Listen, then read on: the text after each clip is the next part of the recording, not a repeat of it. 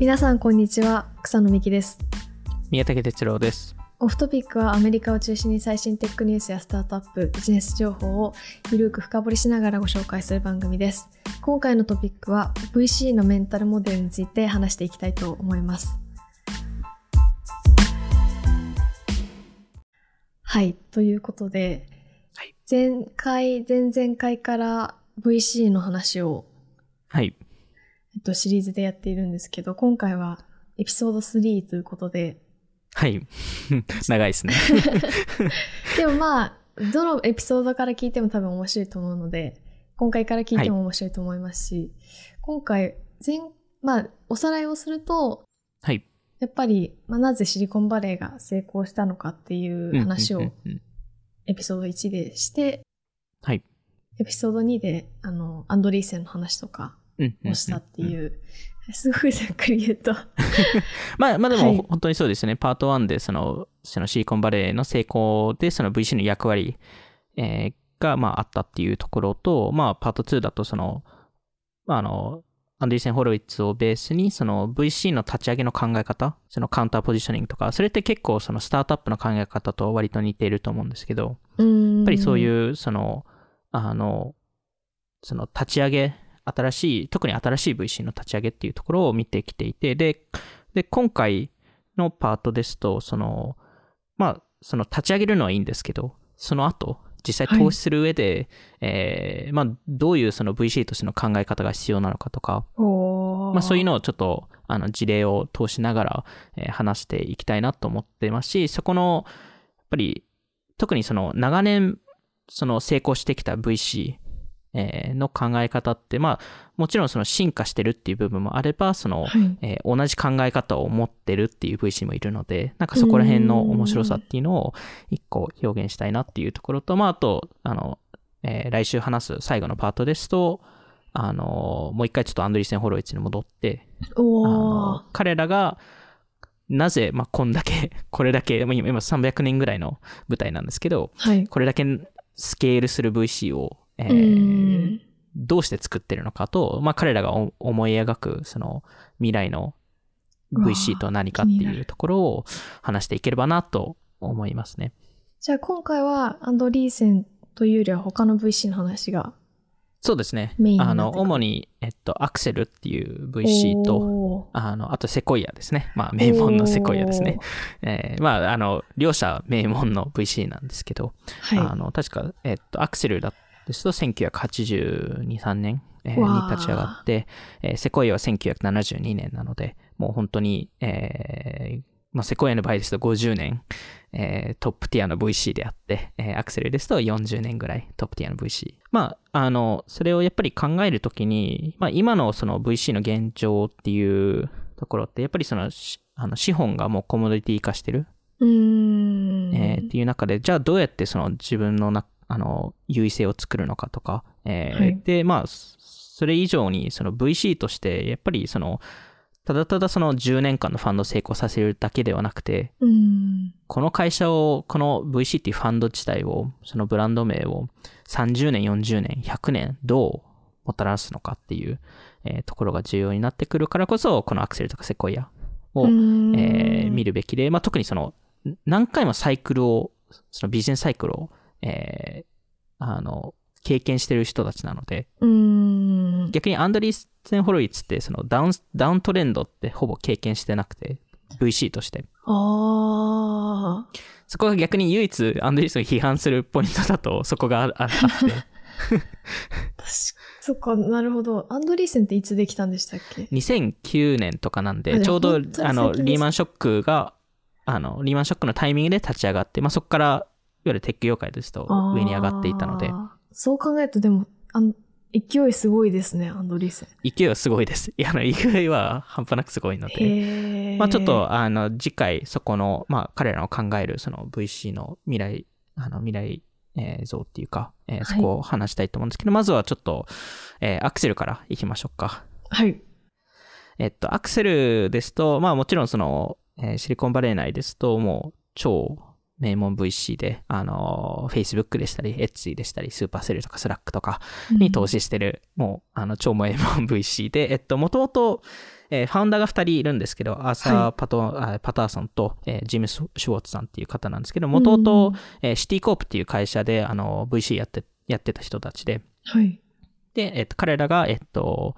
えーアクセルを作ったんですけど、あの、アクセルが、えー初の、あの、スペシャリスト VC。いわゆる業界特化型？えー最初はテレコムと、えーソフトウェアはい。中心で、えーやっていて、で、あの、ちなみにアクセルっていう名前は、えっと、あの、まあ、あの、辞書の初めの A, A, A, の言葉が欲しかったっていう、まあよくある。で、あの、ちょうどその音楽の単語でアクセルランドっていう単語があるので、そこから取ってきたっていう話ですね。なんかこの特化型になって、その、その中でそのアクセルのメンタルモデルっていうのは、あの、業界でも有名なあの話なんですけど、うんえー英語で言うと prepared mind。はい。で、多分日本語で言うと準備された心みたいな。話だと思うんですけど、えっと、はいこれ、これは一個の、その、えーある、その、フランスの科学者の、えー名言の、あの、リファレンスで、はい。えールイ、えールイパス、パスツールさん、はい。えーっていう方なんですけど、彼が、えっと、言った、えー言葉が、えー chance only favors the prepared mind。うーん。まあ、いわゆるチャンスは準備された心を持つ人のみ降り立つみたいな。うーん。で、これがその、まあいわゆる VC に変えると、その、もあの VC って結構運とかそういうのっはいて重要だったりするんですけど、はい。でも、それを常に、あの、探しに行かないといけない。うーん。で、それがいいチャンスだっていう理解しない、しなければいけない。うーん。で、じゃあその理解をどうやって深めるかっていうと、この prepared mind っていうコンセプトがあって、それがいわゆるその何か仮説を持ったりとか、何かこの業界に対してうちらは徹底的に調べて。この領域に絶対貼りますと。へえ。っていうところで、まあアクセルが実際何をやってるかというと、本当にトピックを選んで、そこですごい、そこの研究をチームとしてやって、で、そこでそのエキスパートネットワークを作って、その本当に、あの、そこれもなんか毎年とかやってるわ話なんですけど、はい。あの、で、たまにその公開も一部したりするんですけど、本当にそのトピックとしても幅広くて、もちろんそのカテゴリーとして、例えば最近ですと NFT とか。あの自動化とかセキュリティとか開発者向けのツールとか、えーそういうのもあるんですけど、それ以外にも、その、いわゆるその、次の次世代スタートアップの成功ストーリーの設計図って何だろうとか。そういうのをし調べたりもしするわけで、その、何がいいチームになるのかとか、その、ファウンダーのバックグラウンドってなんか、あの、統一性ってあるのかとか。その、いい、その、えー市場展開の戦略って何だろうとか、さ、例えば SaaS 企業だと、そのエンタープライズかセルフサービスなのかとか。あとその地域とかがどこがベストなのかとか、そんなところまで。そういうところもなんかいろいろ調べてるらしくて、まあでもこの、なんですかね、そのテーマを、えー絞ったその、あの、投資アプローチ。っていうのって、うん。例えばユニオンスクエアベンチャーズを持ってますし、今だとうんベータワークスとかを持ってますし、やっぱりそういうのが、あの、まあそのアクセルの、まあ一部その VC 業界への影響だと思うんですけど、やっぱりこのアクセルの prepared mind っていうところがすごい重要で、うんで、えっと、その一番いい事例が、えー Facebook への投資。はい。で、えっと、えーで、Facebook ってもともと VC が嫌いで、うん。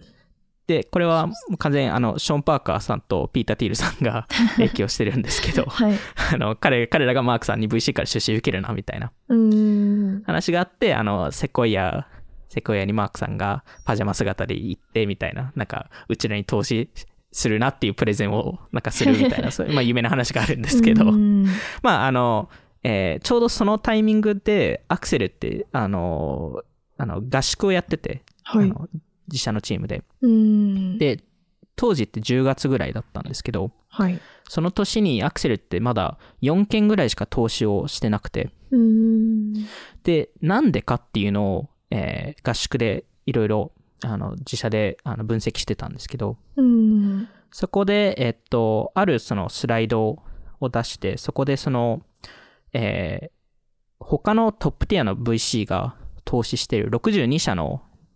テック企業を、はいあの羅列したんですよね。うん。で、そこでその企業によって横にその、例えばその認知してたけど、あの、投資、投資できなかったとか、うん。認知してたけど検討もしなかったとか、うん。そういうのも書いてあって、まあ、いわゆるそこの分析をちゃんとししあのしてたっていうところで、あの、これ実はすごい重要な、その VC からするとすごい重要なポイントで、その他のトップティアの人たちと同じものを見てたかっていうのって、うん。まずすごい重要なポイントなんですけど、まあそれをやりながら、その、じゃあ次の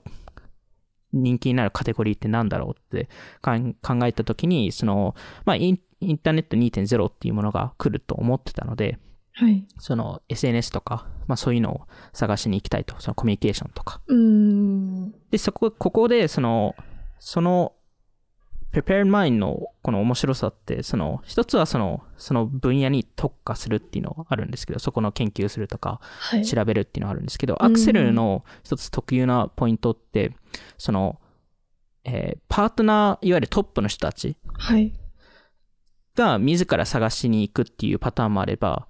いや、では、そうではなくて、若手が探し探しに行けと。うん。で、えっと、で、若手が投資アプローチしに行けとうん。いう話をしてて、でもこれってすごい重要なポイントで、はい。あの、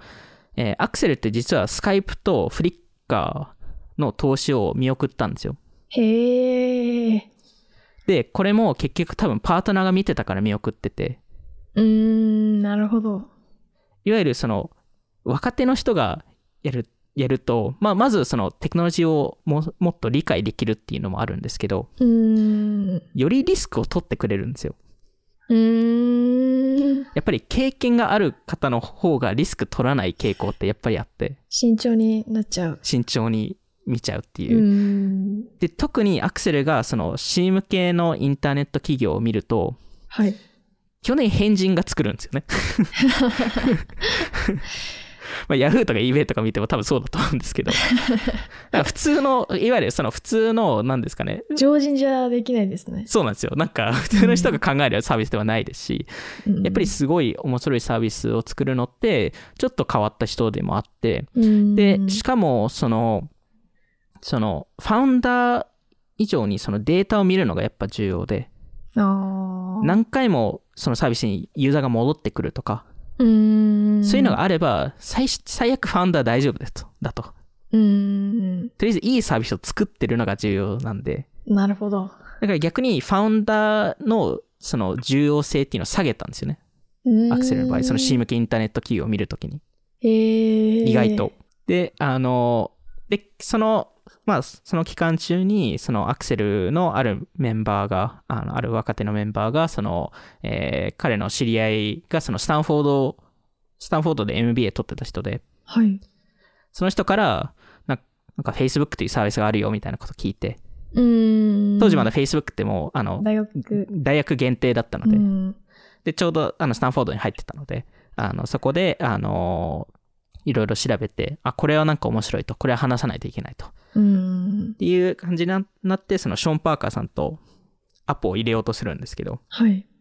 ショーン・パーカーさんはもちろん VC 嫌いなんで、うん。嫌だと。うん。絶対嫌だと。えーまあそのアポまで取れたんですけど、あの、あの、あの、ドタキャンされたりとか、えーまあそういうことがあって、で、たまたま彼の知り合いのマット・コラーさんっていう方が Facebook で働き始めたので、はい。彼にちょっと連絡して、ちょっとショーン・パーカーさんと会わせてくださいと。うん。でも、えっと、マット・コラーさんは、いや、彼は興味ないですと。VC と話すのって。じゃあ、わわかりましたと。で、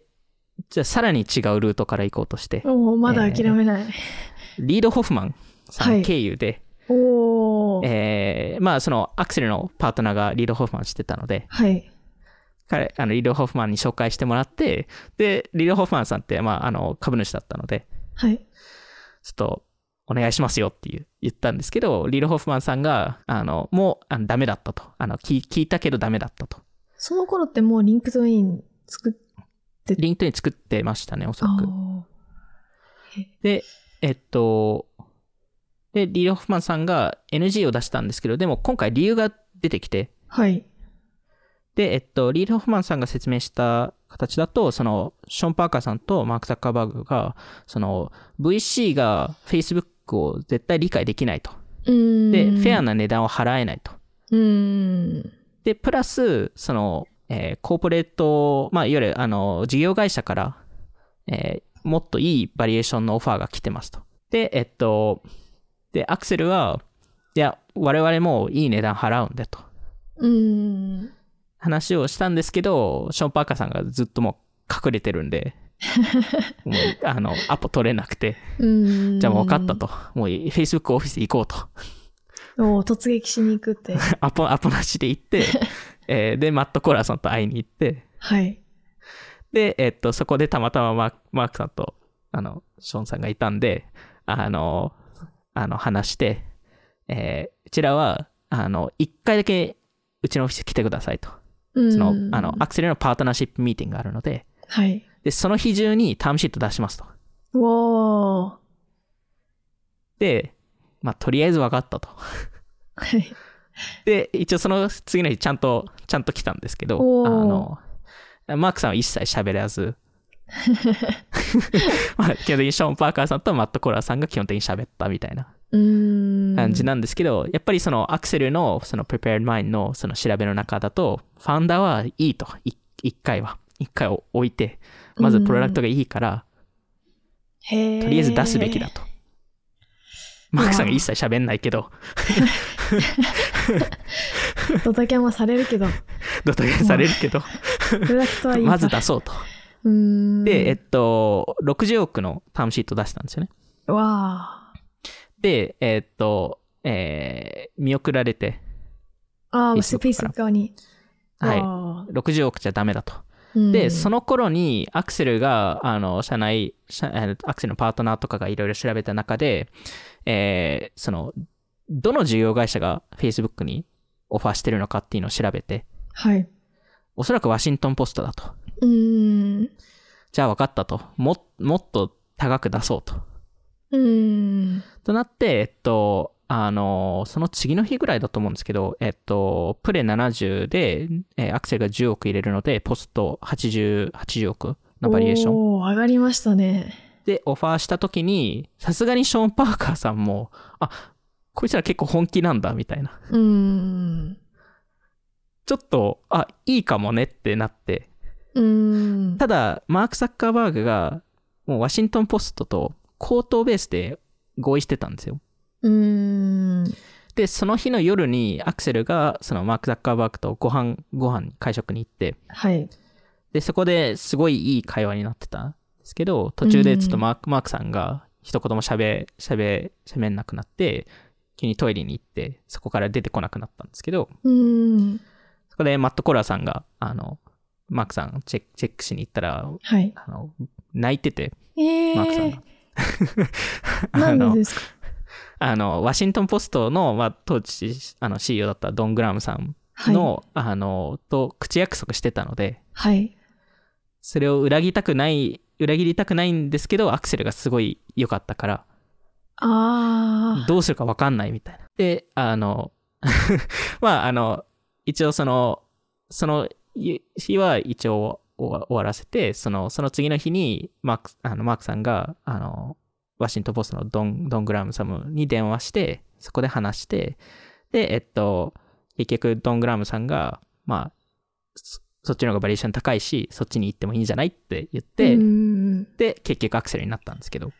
いや、でもそのエピソード本当になんか、経営者、CEO が一つの意思決定にどれだけ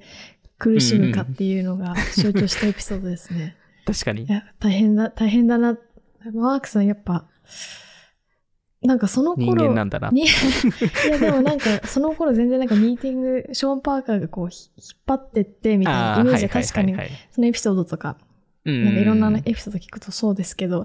今もずっと CEO を続けてるって思うと、やっぱすごい人なんだなっていうのはちょっと思いますよね。いや、それはめちゃくちゃ思います。うん相当進化したんだなっていうのを思いますね。あの、多分そこからその経営を学んだりとか、多分自らしないといけなかったと思うので、ん多分当時すごい、草さんが言ったように、ショーン・パーカーさんに任せてた部分が結構多かったので、うんそこを自ら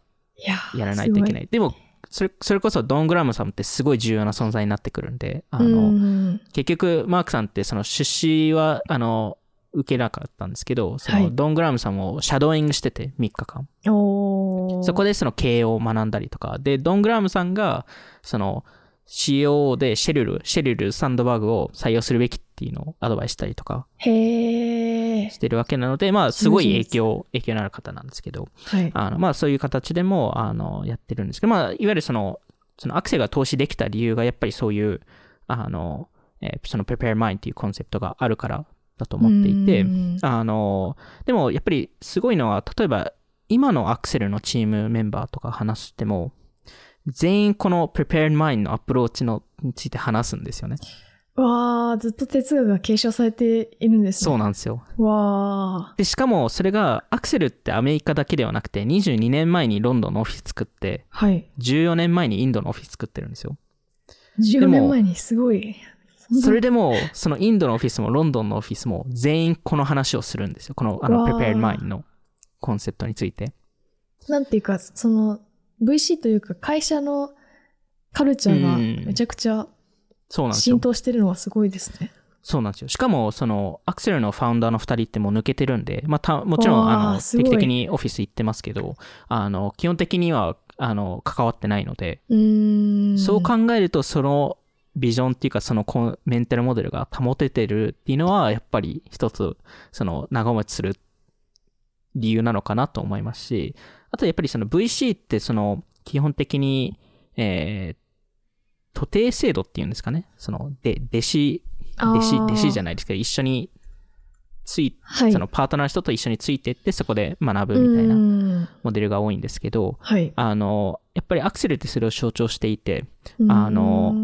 えー今28人ぐらいのパートナーがいるんですけど、はい。そのうち、えー半分以上、6割ぐらいが、あの、社内、社内から、えっと、えー社社内から、えっと、育成されて、えっと、今パートナーになった人で、元々アソシエイトとかの人たちだったんですけど、で、例えばロンドンのオフィスもろ今6人いるんですけど、そのうち5人が元々アソシエイトから始まってるので、ああ。いや、でもそれ、めちゃくちゃ大事だと思います。私も、なんか、ね。VC で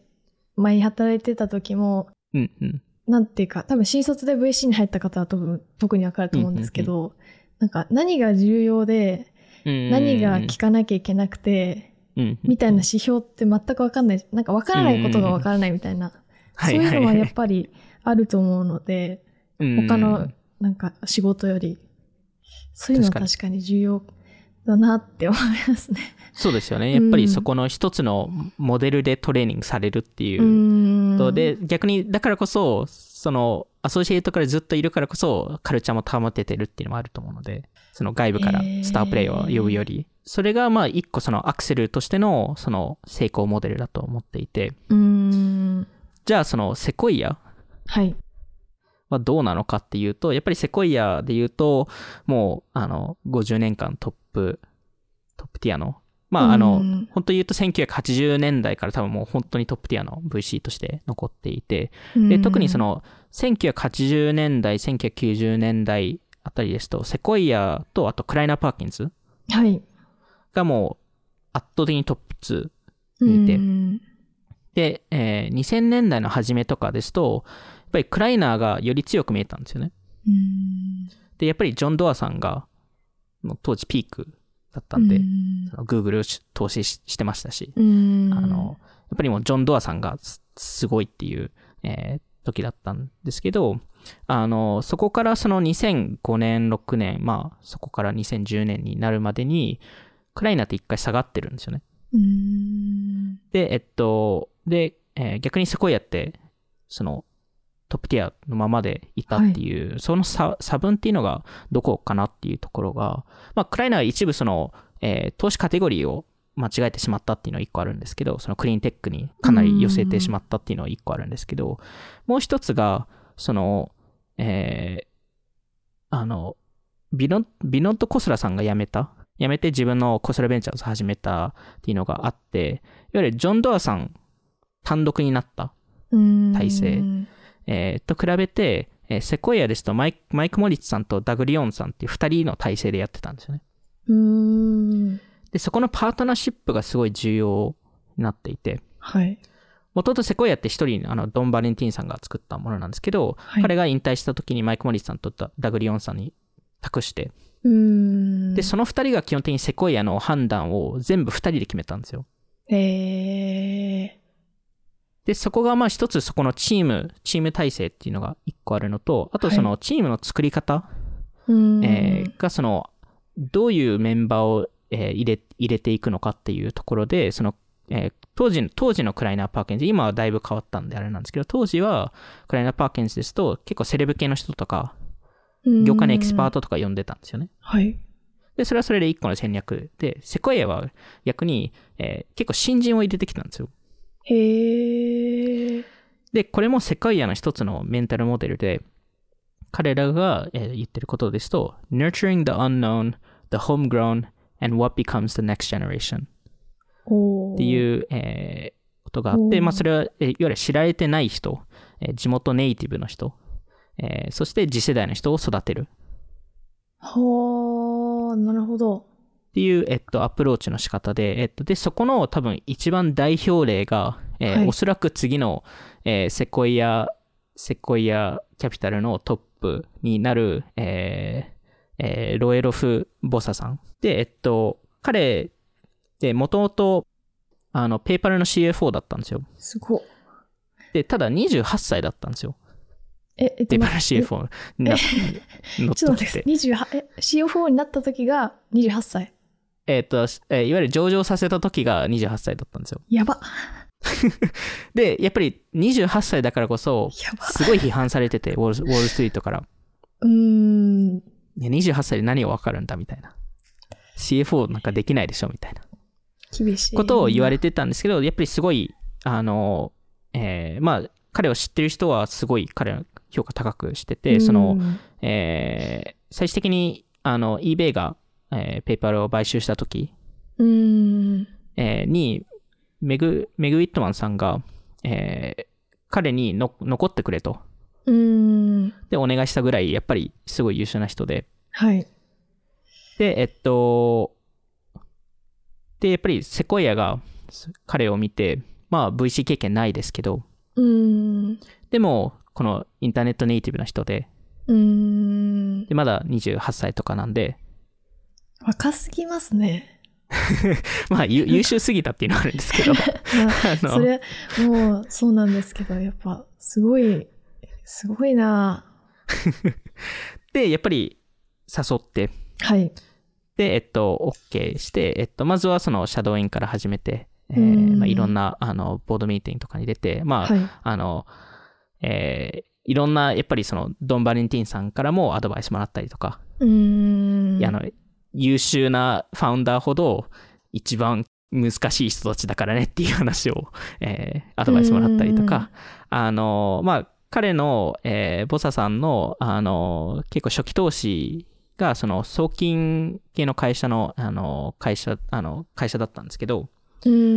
そこで、ある、そのセコイアのパートナー、ちょっと名前も知らないんですけど、が、えっと、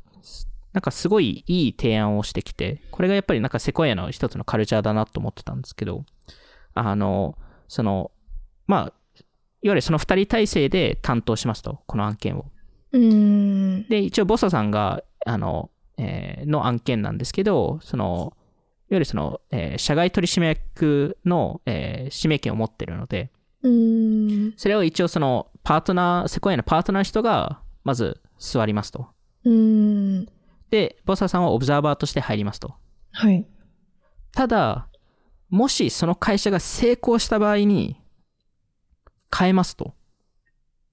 おーボサさんが社外取りになりますと。ああなるほどで、そのパートナーがオブザーバーで入りますと。うーんで、もしその会社が失敗した場合は何も変えないですと。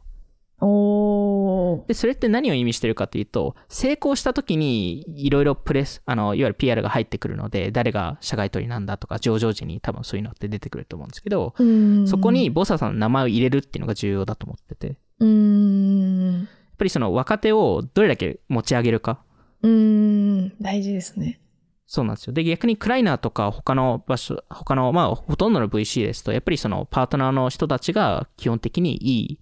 社外取り席を取るっていうのが普通だったんで、うん。そういう意味でもそのセコイアっていうのはそういうチーム体制でいく、その若手をどう育成するかっていうのをすごい初期から考えてた、えー VC でもあって、であとそのセコイアがその、えー例えばどっかの会社がエグジットした場合、はいそ。のまあ、買収なのか上場なのか、時にもちろんそのセコイアとしてプレス出すんですけど、うん。そのプレスの出し方がすごい面白くて、はい。あの、まあ、ほとんどの場合ですと、その VC がプレス出した時に、その担当者の名前が出るじゃないですか。もちろんですけどう。んで、セコイアも担当者の名前出すんですけど、でもそれ以外の人たちもめちゃくちゃ出してくるんですよ。へえ。いわゆるチームで成功させたんですよっていうのをすごい強調してて。わ、それでも大事ですよね。なんか、そうなんですよ。よくすごい大事ですミュージックビデオとか、なんか作った時に、その、出演者だけじゃなくて監督と、うんキャスティングした人と、メイクアップアーティストと、みたいな、そういうの全部入れてた、嬉しいだろうなっていうのは。それで言うと、そのうん VC の一緒にサポートした人とか、ソーシングした人とか、全部いろんな関係者全部名前入れてくれるってことですよね。あま、まさにそういうことで、いややーっぱり、例えば WhatsApp とかはい。の場合ですと、ももちろん最初はジム、ジム・ゲッツさんっていうその担当者を、をえっとうん、あの、まあ、か彼のおかげでっていう話をしたんですけど、それ以外に多分10人以上、えー名前を挙げてて、えー、こそそのセコイアの、えー社内のその、えー人材、その、うん。えーえー担当者みたいな人たちがその WhatsApp のエンジニアリングチームを4倍に、あ、5倍にさせたみたいな。すごい。話を、えっと、はえー入れたりとか、それこそボサさんとかマイク・モリッツさんがそのディストリビューションとかグローバル戦略についてアドバイスを出したとか、えーシンガポール、あえっと、えーセコイアのインドのチーム、シンガポールのチーム、中国のチームも、その、えー各拠点の、その、えー状況、うん。そのユーザーの状況を伝えてくれたりとか、あの、セコイアの、あーえっと、セコイアのコミュニケーションズチーフが、その、えーえーその、WhatsApp の創業者が、その、より今後 PR 活動していくので、そういうトレーニングをお願いしあのしたとか、あとはその、あの、最終的にその買収の、あの、契約書、あの、えー締結するとか、そのファイナライズするときに、あの、えーその WhatsApp の創業者の車が、えー夜中に壊れたんですよね。うん。で、その時に、あの、セコイアのオフィスのアシスタントがうん。手つ、その手伝ったらしくて、その新しい車を用意してあげて、うん。で、そその人もちゃんと名前が上がっていて、うん。やっぱりそういう、その、チームとして一緒に、えーあの、ファンドやってるんですよっていうのを、やっぱりすごい、うまく見せ、見せる、えーのが、このセコイアだと思っていて。いいですね。それ大事ですよね。なんかその名前載ったらちゃんと貢献しようっていう、まあうんうん、もともとあると思うんですけど、さらにしようって思いますよね。そうですよね。なんか、やってよかったっていうのも思いますし、やっぱり今後もっとやっていこうって思うと思うんで。で、なんか、セコイアも、その2009年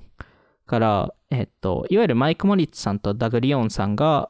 えートップではあったんですけど、えーその、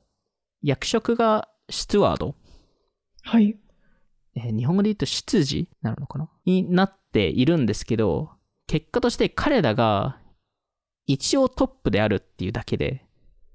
はい実。際のアメリカ投資は、ジム・ゲッツさんとボサさんが仕切ると。うん。でも、とりあえずマイク・モリッツさんとダグリオンさんはいますと。うん。でも、これも結。局下に任せる。うん。補佐みたいなことですかね？執事、そうですね。補佐、補佐、補佐かもしれないですね。そうですね。なんか、執事だとなんか、あの、なんだろう、身の回りのことサービスしてくれる。そういう感じではないおですね。金持ちのことササービスしてくれる人たちみたいうな。そういことではないですね。補佐してくれる人たち補佐、補佐ですかね。うん。まあ一応その全体を見見ますけど、基本的に後から言わない、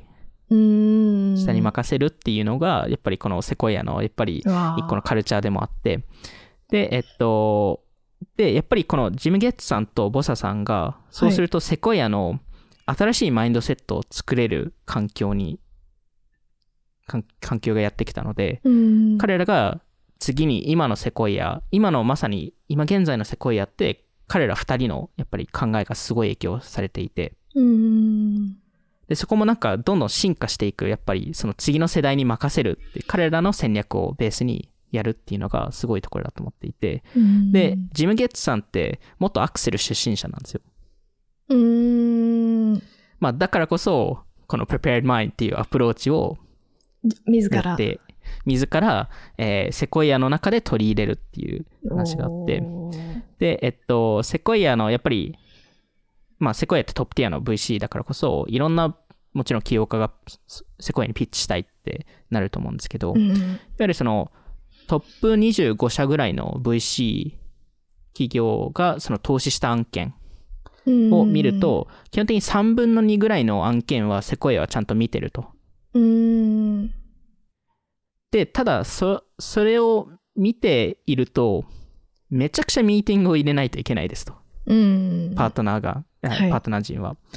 で、そうすると、パートナー陣とすると、次のトレンドとか、次のものが何か、何がいいかっていうのが分かんなくなってしまうと。うん。だからこそ、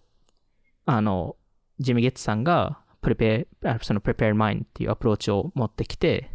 その次のテックトレンドは何かっていうディスカッションの場をちゃんと設けたりとか、そういう社内のリサーチをちゃんとするっていうのをやっていて、だからこそ、そのセコイアもその最初のスマホのインターネットの、えーカオスマップとか自社で作ったりとか、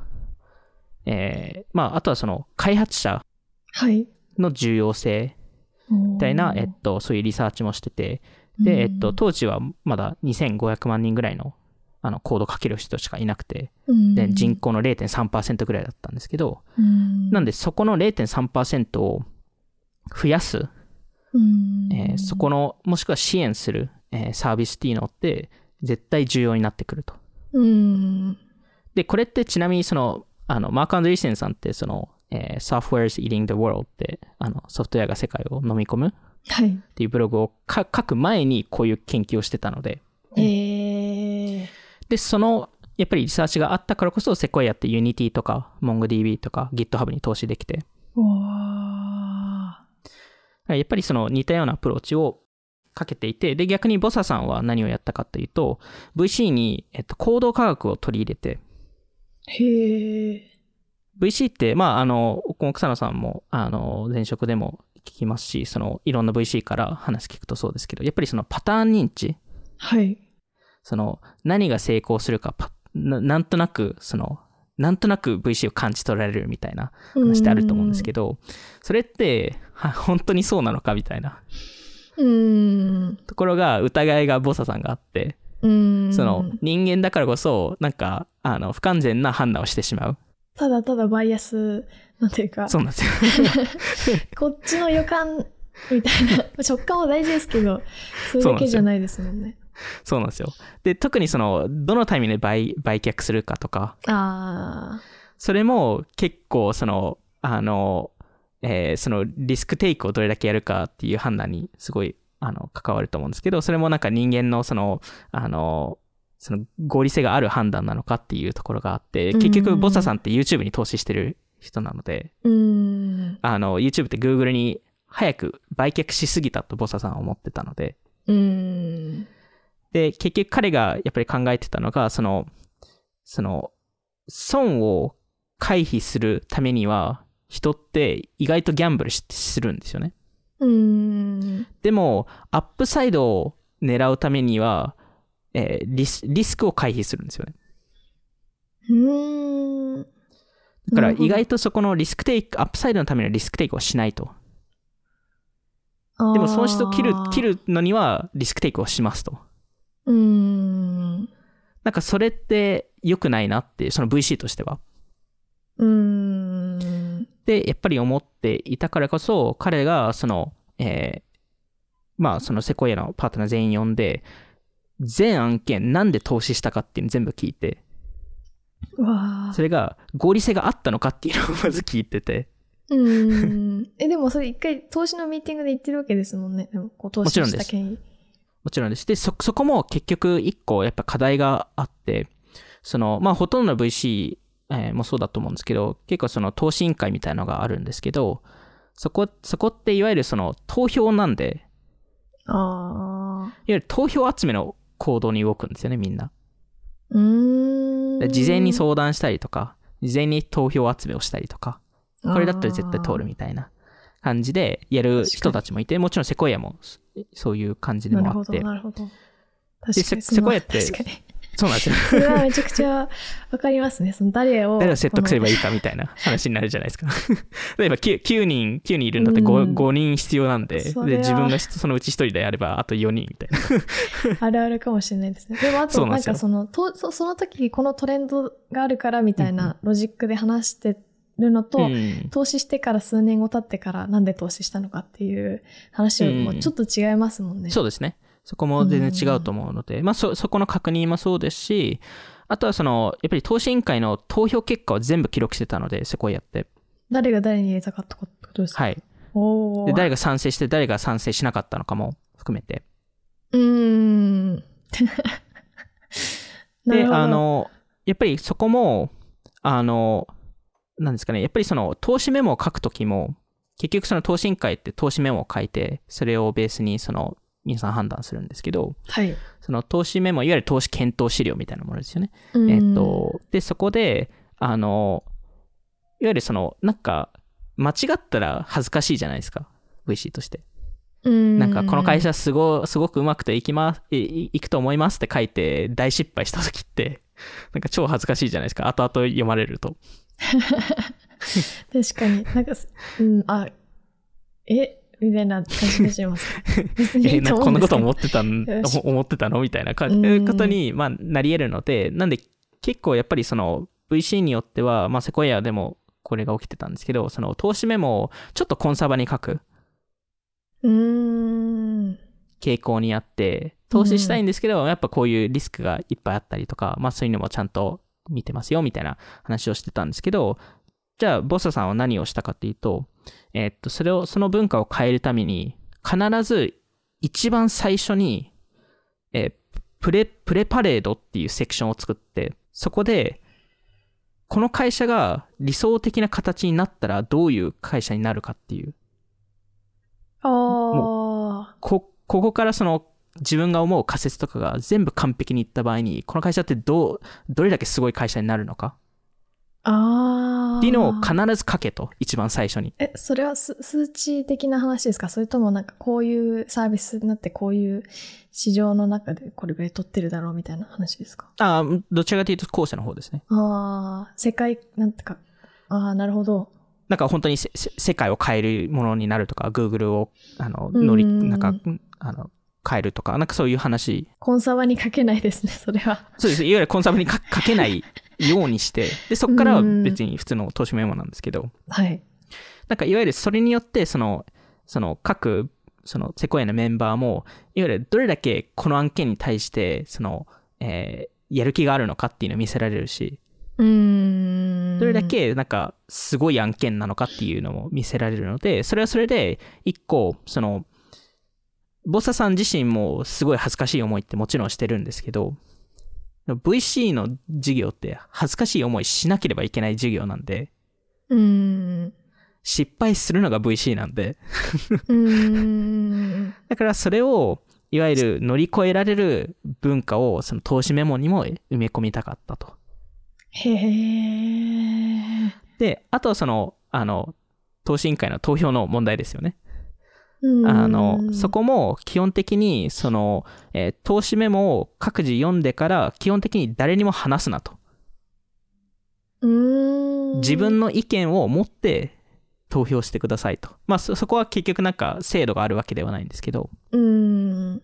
そういうのは事前に話さないようにしてくれとうーん。いうように、えっと、一応、そまあ、そういう文化づくりを、えーしてたりとか、まあ、あとはやっぱりこの育成文化っていうのが、えーすごい、やっぱり重要で、未だにダグリオンさんとかも、マイク・モリッツさんとかも、あの、アソシエートとかと1対1のミーティングするんですよね。うん。で、そこで、例えばダグリオンさんとかが、そこでどういうことをやってるかというと、あの、例えば最最近、セコヤに入った人に、なんか、最近のパートナーのミーティングで何を、どういう学びがあったのかとか、うん。そこでただ言葉で話されてることじゃなくて、そこの裏の意味とかって何か隠し、隠れた話とかってああったと思いますかとか、ああとはその、マイク・モリッツさんがあるアソシエイトに、えーコーチングされたのは、マイク・モリッツさんが彼の年間のカレンダーを一緒に全部見てくれて、あ。はい。そのか過去1年の。うん。で、どういうタイムマネジメントをしてるかっていうのを一緒にコーチングするという。ええいやー、参加したい。いや、聞きたいですよね。いやー、YouTube で動画で上げてほしいですね。本当そうですよね。でもそれこそ、ジェイス、あの、あの、次のそのセコイアのスカウトプログラムの話ではい出てくるジェイソン・カラカニスさんとか。もう、あの、それこそボサさんとか、あのマイク・モリッツさんとか、ダグリオンさんからトレーニング受けてるっていうのを、やっぱり彼も言ってて、やっぱりそれ、めちゃくちゃ役に立ってたっていうのは彼も言ってうるんで。やっぱ、うん、すごいなっていうところですよね。やっぱすごいですね。経営者でも、VC でもあり、経営者でもあり、こう、チームを作っていく、うん。素晴らしい人ですね。そうなんですよ。で逆にそれだけじゃないっていうのが すごい、すごいところで、次、うんだからやっぱりイノベーションを起こすっていうのが、やっぱセコイアのすごいところでもあって、はい。あの今だと割と US の VC とかでやってますけど、スカウトプログラムうーん。いいのって実はセコイアが始めたもので、へえ。2010年に始めたものなんですけど、そのまあいわゆるエンジェルをスケールさせるっていうプログラムなんですけど、まあそのはいスカウトプログラムって何かというと、セコイアがその、まあ基本的に投資先の CEO だったり、まああの別の起業家に、えー1000万円渡して。その1000万円を使って、その、その CEO がいろんなところに投資できますと。はい。で、利利益の一部だけセコイアは取るので、うーん。でもいわゆるその、まあ CEO とか全員お金持ってるわけじゃないので、そこでお金を渡渡すか代わりに、まあそこの、あの、エンジェル投資できるようにするっていう。概念で、まあその初期スカウトの、えーっと、メンバーを言うと、まあす、すごい人たちしかいないん。ですけど、まあもちろん。ジェイソン・カラカニスさん。もそうですし、あの、ブライアン・チェスキーさん。とか、エアビーの、えーあとドロップボックスのファウンダーメンバーとか、えーあとサム・アルトマン。なん。とかで、まあ、そこからフルタイムの VC になる人も、あのえー例えば、えー今、アンドリーセンのデイビッド・えーウレビッチさん。とか、えーマベロンのキャット・リーさんとか、あと、セコイア社内ですと、ジェス・リーさんとか、あと、アルフレッド・リンさん、あの、ザッポスの、えーはい元 CEO ですかね、えー彼らもそうですし、あので、これもきっかけの一部として、その、ジェイソン・カラカニスさんって意外とここ、ここで結構重要な役割を果たしていて、あ、の、そのスカウトになる前に、ジェイソンさんが、そのセコイアに、そのジンガと、はい。えーまあ、ジンガについて教えてあげたんですよ。えー、。こういう会社ありますすよ、みたいな面白そうですよっていうはい会社と、あともう一社、えーこれ2007年ぐらいだったんですけど、なんか、ジェイソンさんの友達でエブウィエブ・ウィリアムスさんっていう方がいて、はい。で、彼がなんかやってるプロジェクト面白そうだよっていう話をセコイアにあの投げた時に、セコイアが見送ったんですよ。おー どっちの案件も。えー、で、それを見た後に、あの、ボサさんが、はい。ジェイソンさんに、うちらがジェイソンさんにお金あげたら、そういうところに投資してくれ、くれてたって聞いて、うーん。で、そこからスカウトプログラムが始まるんですけど、えー、まあ、これも一個セコイアの新しいイノベーションだと思っていて、いわゆるその、はい VC ってその、あの人材をアンロックするっていう話なんですけど、そのアンロックされた人材をさらに VC 化させる。っていうところ。ろと、あとはその、あの、いろんな起業家に、その、エンジェル投資のケーパビリティを渡すっていうのが、当時特にそうだったんですけど、VC にダイバーシティを与えて、うーん。そこで結構女性の VC が増えたりとか、ああの、白人以外の VC が増えたりとか。してた時期でもあって、やっぱりそこってセコイアってすごい、えー貢献した、えー VC なんだなっていうのは一個思いますね。本当に新しいことしてますね。そうなんですよ。でもちろんその、まあ、今だと他の VC でも特に著名な VC だと普通ですけど、あの、ジム・ゲッツさんが、あの、アーリーバードっていう社内実、社内システムを作っていて、うん。セコイア内で。で、それを、を何、何をやってるかというと、えー60カ国で、その、えー一般消費者のアプリダウンロードをトラッキングするシステムで、で、そのシステムがあったからこそ、WhatsApp に投資できたんですよ。それどういうシステムなんですか？いわゆるその、あの、えっと、 App Annie とか多分いろんなシステムを、えっと、あの、スクレーピングしたりとか、多分そういう話だと思うんですけど、まあ、あの、いわゆるその、アメリカだけを見て、見ていると WhatsApp ってそこまでうん。ランキング高くないんですけど、その、彼らのアーリーバードっていうシステムって60カ国トラッキングしてるんで、その60カ国中35カ国でうん。WhatsApp が1位か2位取ってたんですよ。えー。じゃあもうそれに投資するしかないみたいな。うん。っていう話もあれば、あと YC と仲良くなったっていうのも、やっぱ一個重要なポイントで。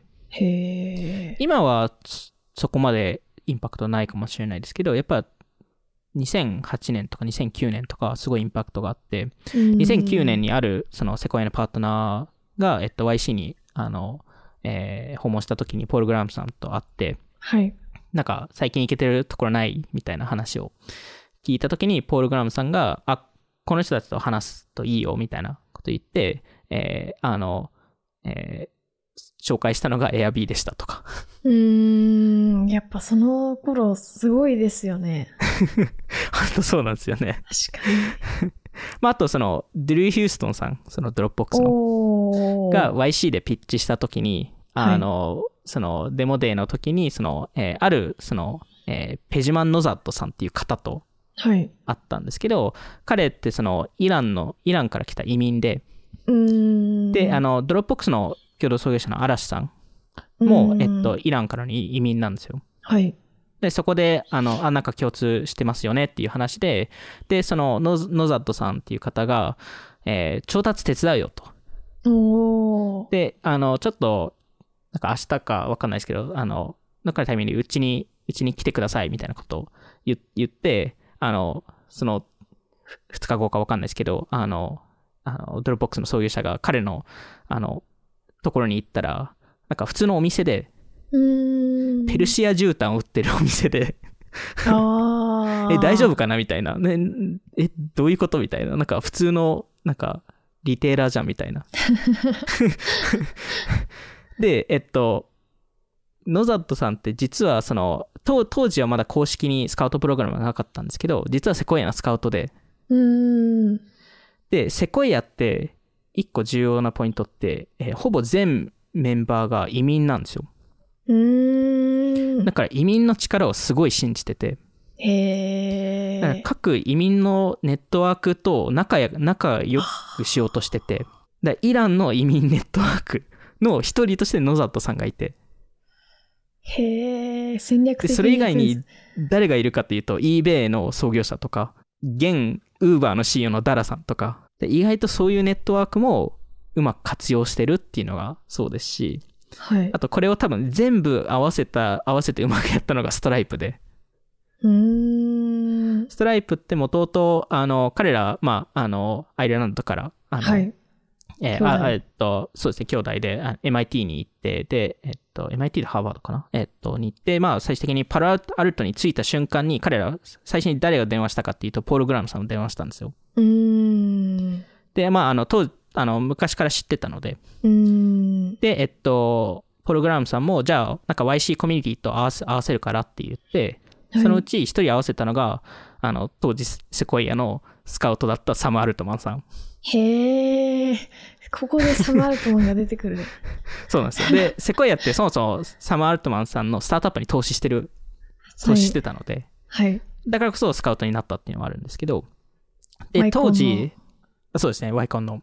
あの、当時、その、えーストライプのパトリックさん、えーのアイディアがストライプではなくて、はい。あの、ネオバンクを作りたいと。それもそれですごいですね。まあ、それはそれですごいんですけどね。あの、当当時何年かちょっと覚えてないですけどで。もやりたいことはちょっとずっと近いんですね。まあ近いですよね。なんかフィンテック周りっていう感じで近いですけど、あの、ちょっと当時サマーアルトマンからすると、これちょっと遠いなと。ちょっと遠い、うん遠すぎる未来だなと思ったんですけど、でもやっぱパトリックさんがすごすぎたんで、人として。うんポール・グラムさんとサマーアルトマンさんはお互い、えー15系、えーなんで150万、200万ぐらいですよね。うん。えーを投資して2%株をもらって、うん。で、ササマー・アルトマンさんは、あれす、あの、セコイアのスカウトファンドから入れてるので、うん。で、その、その多分、今、あの、価値って、まあ、最初15系100が50万、200万ですけど、今多分、えー、20、25億以上は多分の価値があるんで、いやー。まあ、あの、で、ししかもそこを投資して、まあ、一回それでわ OK ってなったなって、その次の、えー夏うん。に、ポール・グラムさんが、えーその、まあ、セコイアと仲良かったので、はい。マイク・モリッツさんにメールして、うん。ストライプっていい会社ですよっていうのを言いながら、サム・アルトマンさんがボサさんに連絡するっていう。へえじゃあ、なんか、2、3人から来てるから、これは見ないといけない案件となって、マイク・モリッツさんがわざわざ、あの、あの、パトリック、パトリックさんとジョンス、ジョンさんのアパートまで行くと。で、投資をあのしに行くっていう 話が、まあ、このストライプの、やっぱりそのスカウトもそうですし、YC とのつながりもそうですし、その若手から、えっと、トップ全員で、チームで、えー共同で出資するっていうのが、彼らのうんやっぱ凄さの一つかなと思いますね。確かになんかこう、やっぱりよくアメリカの VC でじ重要なのはこうインナーのコミュニティに入ることっていうのはあると思うんですけど、それ、なんかさっきのエピソードとか本当にそうだなって、なかなかそこのコミュニケーションできる人、うん。人というかコミュニティにこう入り込んその移民の人たちをいろいろ囲むとか、やっぱ、それをわざわざす作作ってるうんっていうのはやっぱすごいですよね。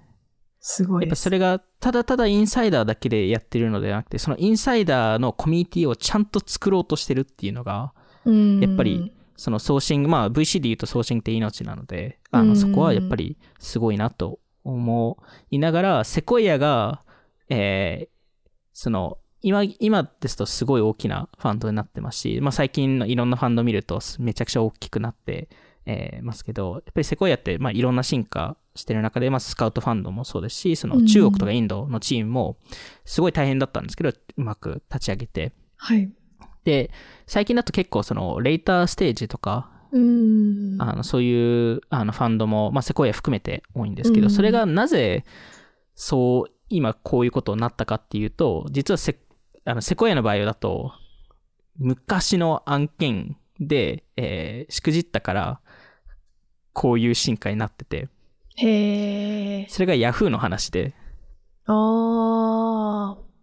で Yahoo ってあの実はアクセルが最初鍵つけたんですけどはい。あの、1995年にアクセルが投資してた、あの、スタートアップの役員会で、ヤフーっていう名前が上がったんですよ。うーん。で、それをアクセルが、あの、あの、えーっと、あの、いわゆる他のメンバーに、えーその話をしたときに笑われて、ええ。いや、ヤフーっていう名前何みたいな。ああ、名前。名前で、名前で笑われたっていう。今だともう全然馴染んでますけど。そうなんですよね。あの、当時だと、ふえ、ざみたいな。ないみたいな。そうなんですよ。いや、まさに本当にそうで。ヤフーって。いい名前ですけどね。そうなんですよね。うんで、えっと、実はビビル・ドレイパーさんはい。も Yahoo を見て会いに行って、これすごいなと。うん。えーネットスケープはそのいわゆるブラウザを提供してたんですけど、検索っていうものとか、そのディレクトリを提供してなかったので、うん。これはいいいいぞと。うんで、ビル・ドレイパーさんがそれを見て、息子ティム・ドレイパーさんに、お前投資しろよと、これは。うん。っていうのを言って、で、まあ、そこでいろんな VC が会いに行くんですけど、そのうち一人がマイク・モリッツさんで、うん。で、マイク・モリッツさんって、もともとその VC になる前ってタイムマガジンはい。で働いてた人で、そこでシリコンバレーをカバー、カバーしてたんですけど、やっぱそこのバックグラウンドがすごい重要で、はい。そのメディア事業ってやっぱりその、えー情報を無料で提供する代わりに広告で儲けるっていう概念がやっぱあったので、で。当時ソフトウェア企業とかだとなかったので、その概念が。はい。だからこそ、その、無償で提供するって、ジェリー・ヤングさんに言われた時も。全然、あ、逆にその方がいいっていう話もあありましたし、ジェリー・ヤングさんが、会社の名前変えるべきかと。聞いた時に、あの、マイク・モリッツさんが回答したのは、名前変えたらセコイアは投資しませんと。はい。やっぱり草野さんが言ったように、なんか覚えやすい名前。っていうのってやっぱすごい重要だなという話になって、まあ、1995年に結局セコイアが、えー、1, 1億弱、えー投資してうん32%取得するんですけど、はい。あので、えっと、結局ティム・ドレイパーさんは入れなくて、うーん。セコイアが嫌だって言って あの、入れなかったんですけど、えっと、まあ、ヤフーってやっぱり当時ほ、まあ、当時1995年とかだったので、あんまりインターネット企業ってなかったんですけど、やっぱりその、ほぼ初のインターネットブランドになってて、へえ。そのいわゆる特許も何もないんですよね。うーん。いわゆる優位性っていうのがどこにあるかっていうとブランドにしかなくて、うーん。やっぱりコピーでき、できますし、他の人って。はい。裏も結構マニュアルな作業なんで。ななんで結、局その Yahoo が成長するには成長し続けないといけない。うーん。バズを生み続けないといけないっていうところで、やっぱりお金がどうしてもどんどん必要になってくる。はい。で、えっと、まあ、セコイアが、しあの、1995年の4月に投資するんですけど、はい。えーソフトバンクの孫さんが、1995年の11月に Yahoo に行くんですよね。うーん。で、孫さんは Yahoo に投資したいと。うーん。で、Yahoo も資金が必要だと。話で、、孫さんが、じゃあいくらほ、いいくらの時価総額だと思いますかっていう話で。はい。で、えーまあ、その、その4月に投資したのって1億で3 32%、いわゆる渡してるので、今、いわゆる3億ぐらいの時価総額だったんですよね。で、いわゆるその8 11月なんで、その7ヶ月、8ヶ月後。だったんで、まあでも資金が必要なんで、なんかとりあえず40億ってはい。言ったら、孫さんが即答で OK 出して、おー。まあさす、さすが孫さんですよね。あの、がで、えっと、結局そこで5億ぐらい調達するんですけど、うーん。えーで、その次の年、1996年の3月に孫さんが Yahoo のオフィスに戻って、もっと投資したいですと。うーん。で、Yahoo もちょうど結構、調達した5億を結構使い切ってしまっていて、はい。で、当時、競合が2社出てきていて、エクサイトっていう。会社とライコスっていう会社が出てくるんですけど、はいなん。か、なんか、なんか懐かしい名前ですよね。インターネットの歴史感ありますね。そうですよね。で、まだエキサイトありますけど。そうですね。まだエクサイトありますからね。あの、その2社もそのブランドを結構そのバズを作ろうとしていて。で、Yahoo はゴールドマン・サックスにその IPO とかを、えー、その、お願いしようとしてて。で、それを聞いた孫さんが、じゃあ分かりましたと。100億入れましょうと。うーん。で、あの、当時 VC 業界で100億出資した案件ってなかったんですよ。やっぱ孫さんは、すごいな。歴史を、歴史を塗り塗り替える方だと思うんですけど。やっぱ、すごいまあですね。100億入れるから30%くださいと。おー。で、これってすごい難しい判断で、マイク・モリッツさんとその Yahoo の創業者がいろいろ考えたんですけど、はい。その、ゴールドマン・サックスに IPO をお願いしてて、ゴールゴールドマンはその IPO 時にはもっと高い値段をつくと言ってたんですけど、でも、そのギャランティーってないじゃないですか。うーん。もちろん失敗する可能性もある中で、孫さんがさらなる動きをして、うーん。そのミーティング中に、マイク・モリッツさんと、その、ヤフーの創業者二人に、競合、競合って誰？って聞いて、はい。で、まあ、エクサイトとライコスが出てくるんですけど、孫さんが部下に、その、その2社の名前書けと。うん。で、孫さんがマイク・モリッツさんと、そのヤフーの創業者に言ったのが、ヤフ、えっと、ヤフーに投資しなければ、この2社に投資して、お前ら潰すぞと。交渉術が、ちょっとえ怖い。ぐいっていう。えぐいっていう。いや、でもそれはちょっと、あの、ドドキッとしますね。まあ、ドキまあすごいドキッとしますよね。あの、で、特にマイク・モリッツさんからすると、まあ、シリコンバレーだとそういうことを基本的に誰もしなかったので、今まではう。ん。で、でもこの脅しってすごい私。彼にとって、でも脅しなんで、いわゆる。まあ、あの、うんすごい重要な学びだったっていうのを言ってて。結局、市場で一社しか勝てなかった場合って、より大きな投資金額を出せる投資家がうん勝者を選べるんだと。あで、結局孫さんのオファーって断れないじゃないですか。そんなこと言われたら。あ。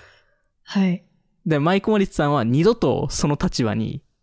いないように絶対するっていうのを決めて。わあ。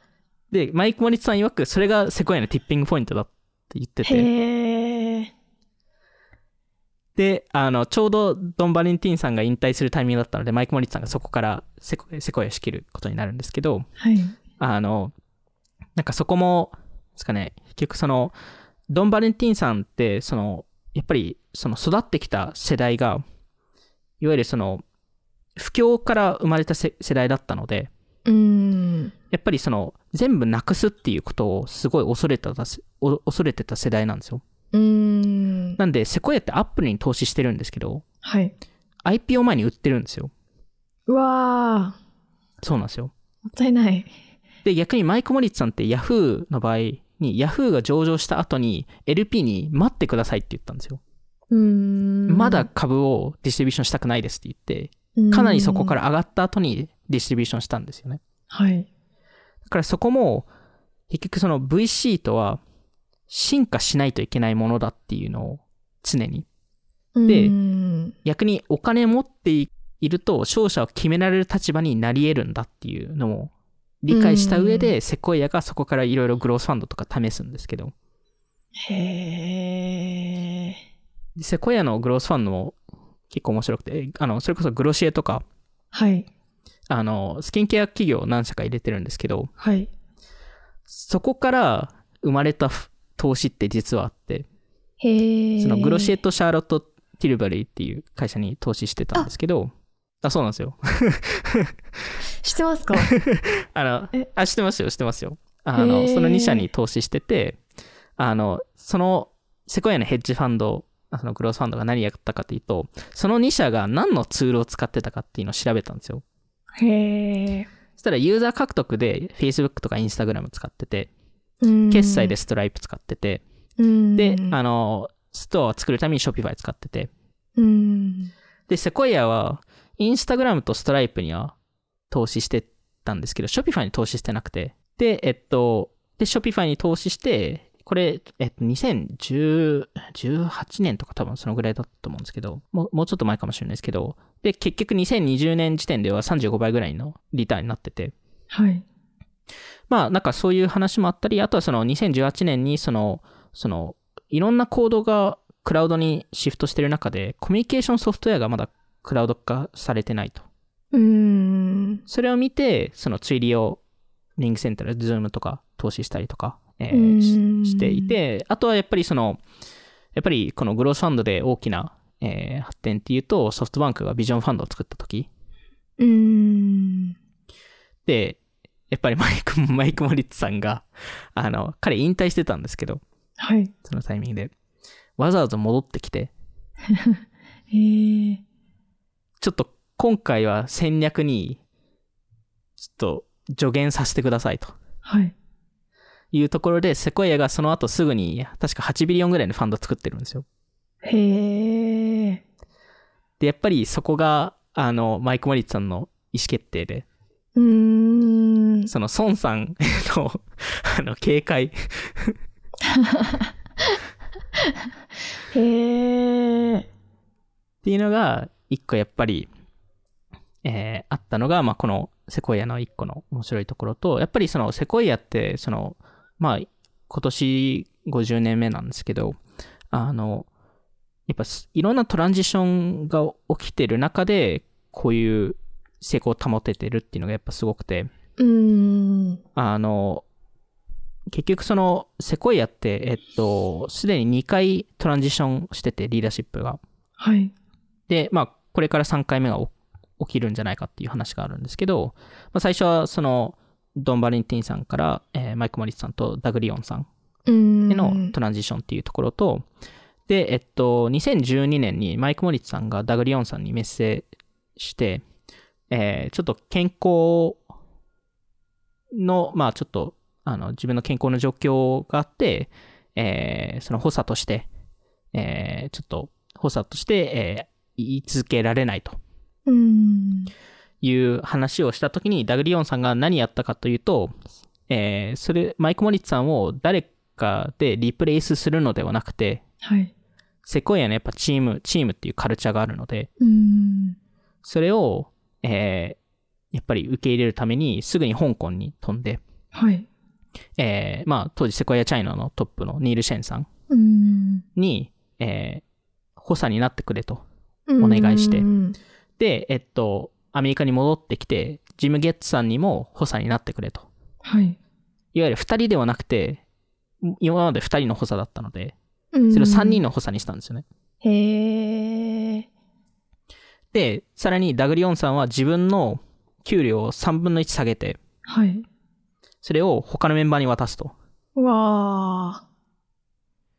で、やっぱりそういうトランジションをちゃんと、まあ、いわゆるダグリオンさんがトップ、その3人の中でもダグリオンさんが一応トップで、その、その一応下に、その、あの2人がいるんですけど、で、その5年後、2017年ですね。ー。うんあ、の、えー、ジム・ゲッツさんが補佐を降りますと。はい。で、降りる理由がすごくて、ボサさんができるからっていう理由で、かっこいいなと思いながら、もう任せられるよって。もう任せられると。かっけー。彼は、彼はいけると。で、ボボサさんが補佐になって、で、はいじゃあボサさんの場所をど、誰がリプレイしたかというと、アルフレッド・リンさんで。うーんだか。ら今、ボサさんとアルフレッド・リンさんが US のベンチャーチームのトトップを、えー担当してるんですけど、はい。で、これから4回目の、えートランジションが起きそうで、はい。あの、いわゆるダグダグリオンさんがおそらくそろそろ辞めるっていう話なんで、でも本当に移民のチームですね。いや、本当に移民のチームです。それさんもアジア系ですもんね。そうですよね。いや、だからそれすごいなって思いますよね。すごい。そうなんですよす。ごい。でもなんかやっぱ、みな、皆さんの元の経歴の優秀さがやっぱでも、まあそれは、それは一個ありますよね。それは一個ありますね、ちょっと。あの、それはあのなかなかリプレイスできないものだと思って。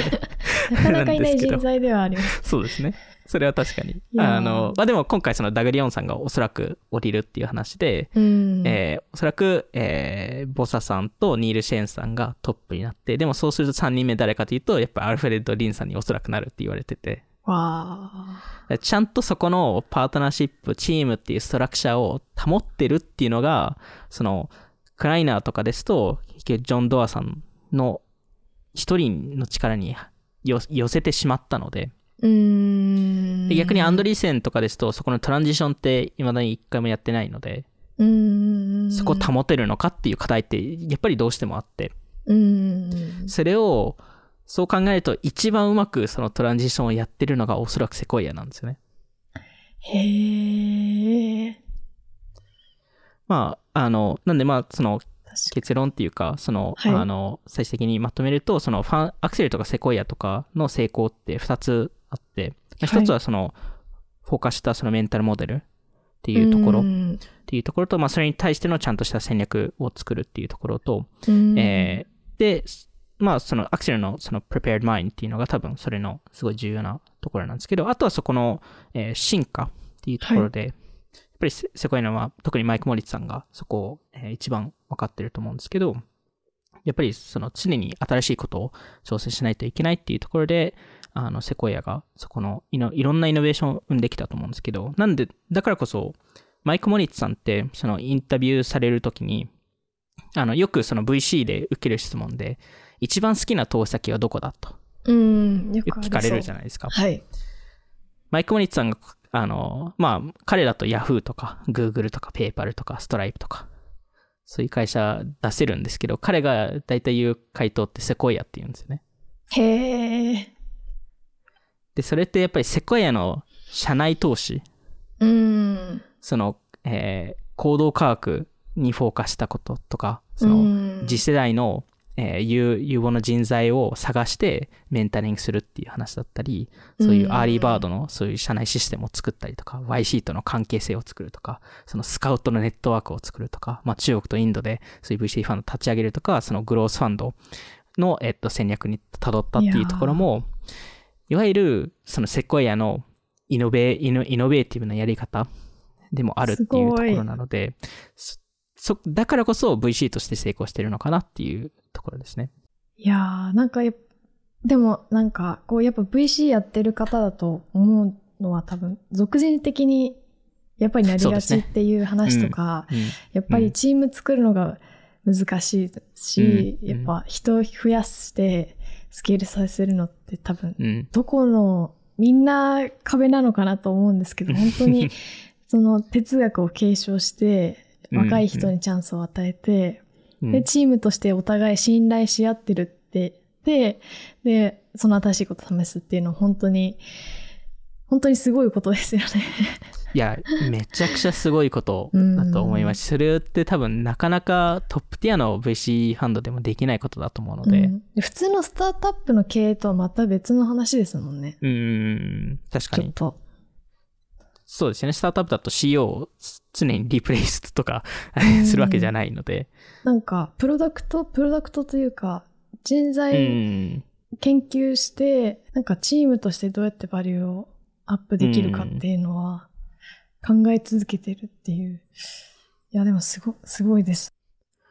いや、なんで、まあ、あの、今回はちょっとここで、えー一回終わらせて、あの、まあ、次回はちょっとアンドリーセンとかの、えー話をするんですけど、やっぱりアンドリーセンの戦略も面白くて、やっぱりマークさんも、そのセコイアもアクセルも、その他のトップティアの VC も、と同様に、その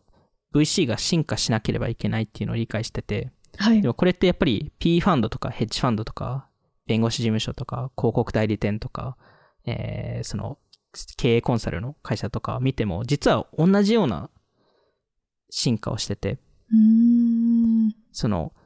ススペシャリストになるか、スケールするかっていう二択しかないんですよ。うーん。その間の人たちが全員亡くなるっていう。うーん。で、トップティアのファンドですと、どちらかというとスケールっていう発想に行くと思うので、はい。そのスケールのやり方をアンドリーセンなりだと、どういうやり方でやるのかっていうところと、それが、アンドリーセンの場合ですと、その未来のその VC の、まあ、一面白い例として挙げられると思うので、まあ、そこについてちょっと次回話していければなと思います。はい。ということで、じゃあ、今回も聞いていただきありがとうございました。オフトピックでは YouTube やニュースレターでも配信していますので、気になった方はオフトピック JP のフォローお願いします。今回の収録は YouTube でも聞くことができます。また、Spotify で10分でわかる最新テックニュース解説、バイツも更新しているので、ぜひチェックしてみてください。それではまた次回お会いしましょう。さようなら。さよなら。